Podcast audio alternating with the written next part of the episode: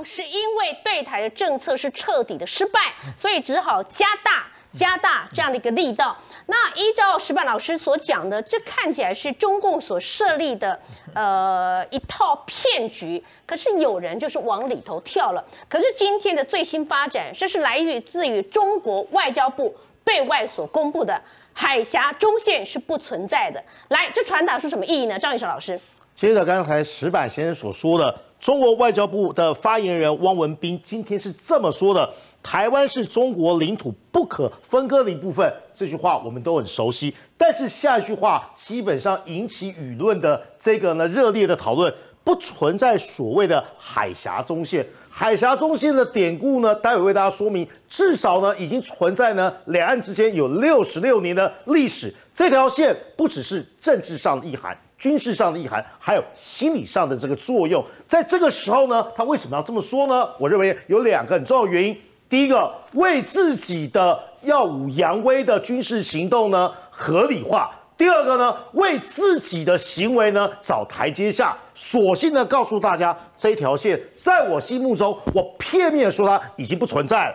接下来我们来看，什么时候出现海峡中线？一九五四年，因为那时候签订了中美共同防御条约。这个美军司令部呢有一个参谋，也是个幕僚，叫戴维斯，所以说海峡中线又叫做戴维斯线。那时候他建议说呢，应该要画出这条线，使得呢中美共同防御条约的所谓的防卫的这个地理位置跟呢责任职责所在呢，只基于所谓海峡中线的东面。我可以善尽呢对台湾的防卫的责任，所以呢，这个典故是从一九五四年延续到今天为止，共六十六年。但是呢，中共这样做的目的呢，在哪里呢？他是在测试底线，看看台湾还有呢有台的盟邦呢，到底会有什么样的反应。待会我们来告诉大家，台湾的反应是迅速而且呢坚定的。为什么要做这样测试呢？这就是希特勒当年呢测试另类海峡防呃中线的做法。一九三六年，希特勒进军所谓的莱茵河非军事区。为什么会有莱茵河非军事区呢？一次世界大战结束之后，凡尔赛合约说呢，德国领土啊在莱茵河以西的地方呢不得驻军。所以说呢，这使得呢德文觉得很屈辱。但是希特勒在一九三六年的时候，派了二十英个军队呢，直接呢穿过莱茵河。看看呢，西方国家会有什么反应？结果西方国家的反应就是没有反应。法国为首的罗加诺公约的这些国家呢，对希特勒这样的挑衅做法有恃无恐，有甚至呢不做反应。结果呢，希特勒做这样事情之后呢，就开启了他一系列的豪华的政治冒险跟豪赌。一九三六年。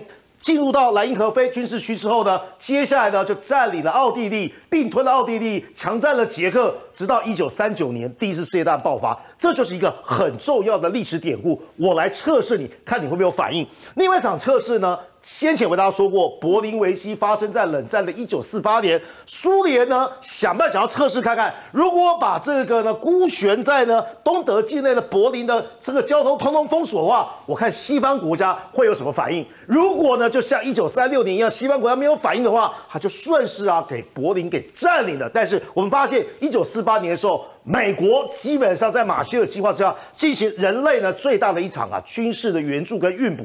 这就是两个很重要个案。那我们来看看呢，当中国外交部片面这样宣布的时候，嗯，我们的外交部长吴钊燮今天怎么说？你有这样的宣布，那么呢，我们就要坚定的立场，不能让你呢，基本上呢来测试我们的底线，或是呢，当我们没有反应的时候，他就得寸进尺嘛。吴钊燮是这么说的：中华民国是一个主权独立的国家，政府在领土范围内呢行使排他性的管辖权，这是一个事实。第一个强调。台湾是一个主权独立的国家，我们对我们自己的领土呢有所谓的实质管辖权。第二个是什么呢？海海两岸的现状啊是非常重要的，因为所谓的维持现状，我刚才说过，在政治上、在军事上、在心理上存在了这条看不见的海峡中线。中共今天片面的把这条中线给扯掉了，那么意图破坏台海和平现状的责任究竟是谁？答案不言而喻，这就是吴钊燮啊。部长要告诉大家的，所以他告诉大家结论什么？这就是一个避免两岸军事冲突、维持台海和平稳定的一个很重要的象征。然而，这个象征呢，今天被中国撕破。有趣的地方是中国为什么那么焦虑？我们还是为大家分析啊最新的国际形势哦。欧盟这几天呢在开啊欧洲会议，欧洲会议呢把这个中国驻欧盟大使张明呢找来对话。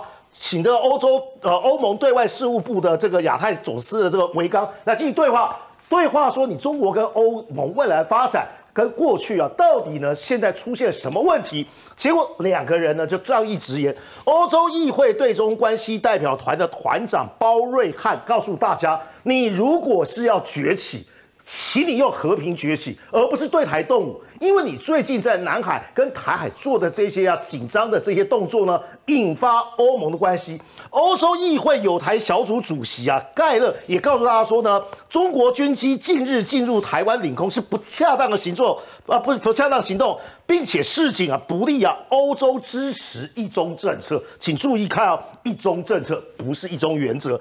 最有趣的地方，这个当结论，嗯，也就是呢，欧盟现在有反应之外呢，未来呢，欧盟跟美国即将针对中国议题进行对话，而这样的对话有什么象征意涵呢？告诉大家，大西洋彼岸的两个重要的强权，美国跟欧盟，对于所谓的呢，中国最近意图改变区域，包含南海、台海的做法呢，要站在统一战线。这也就是呢，中国外交部最近为什么气急败坏，解放军动作这么多原因，因为内外交迫影响到他的统治基础。